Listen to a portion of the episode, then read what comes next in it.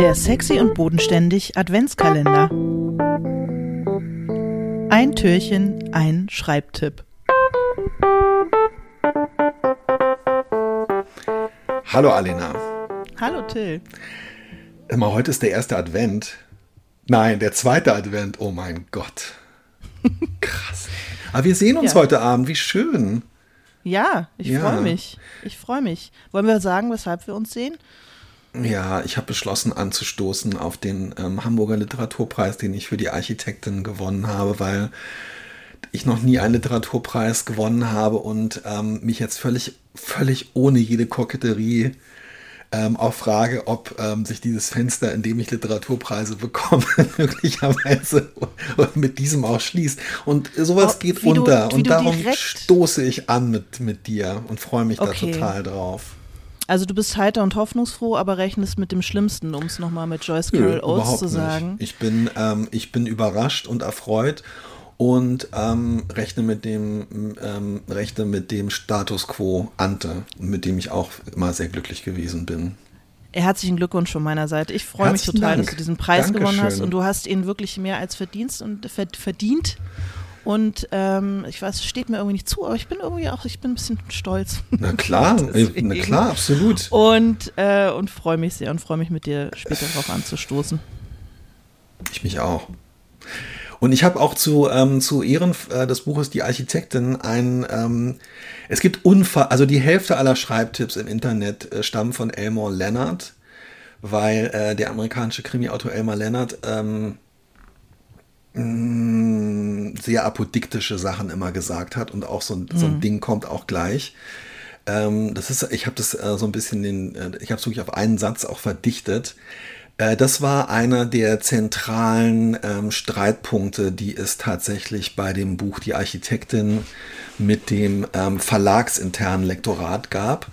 Äh, und wo ich mich am Ende aber durchgesetzt habe. Und Elmore Leonard sagt, never use a verb other than said to carry dialogue. Also benutze nie ein anderes Verb als sagte, um den Dialog zu transportieren.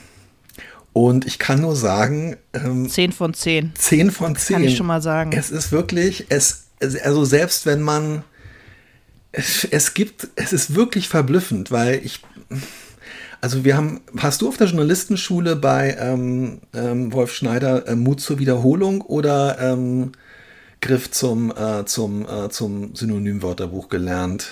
Ich habe ja nicht äh, bei Wolf Schneider so richtig gelernt. Ich habe ihn ja nur einmal in einem Wochenendseminar gesehen. Nee, bei, auch bei auch in journalistischen Texten äh, sagt sie, sagte er.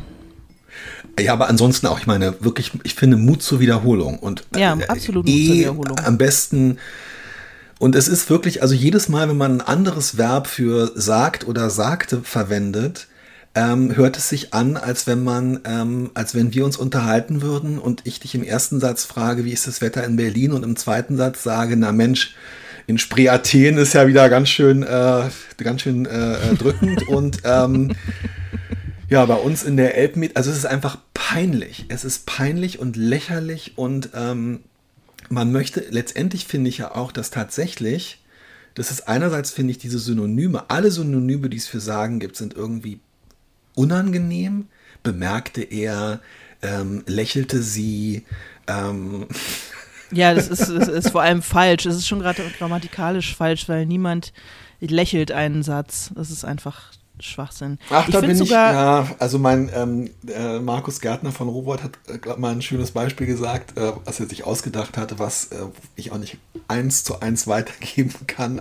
Aber es war so ungefähr nach dem Motto, na sowas kam er zur Tür herein. Ja, genau. Also es ist, erstens geht es eigentlich nicht, zweitens klingt es doof und drittens finde ich auch, dass diese Verben, also das, was halt, mit welcher Haltung etwas gesagt wird und vielleicht auch mit welchem Tonfall oder so, wobei manchmal, also ich sag schon, sagte leise oder keine Ahnung, aber das Verb, ähm, ich finde, es sollte in, in der Dialogzeile und aus dem Dialogkontext sich ähm, ergeben und nicht indem, ähm, indem man irgendwie ein Verb dafür erfindet, wie jemand sich äußert.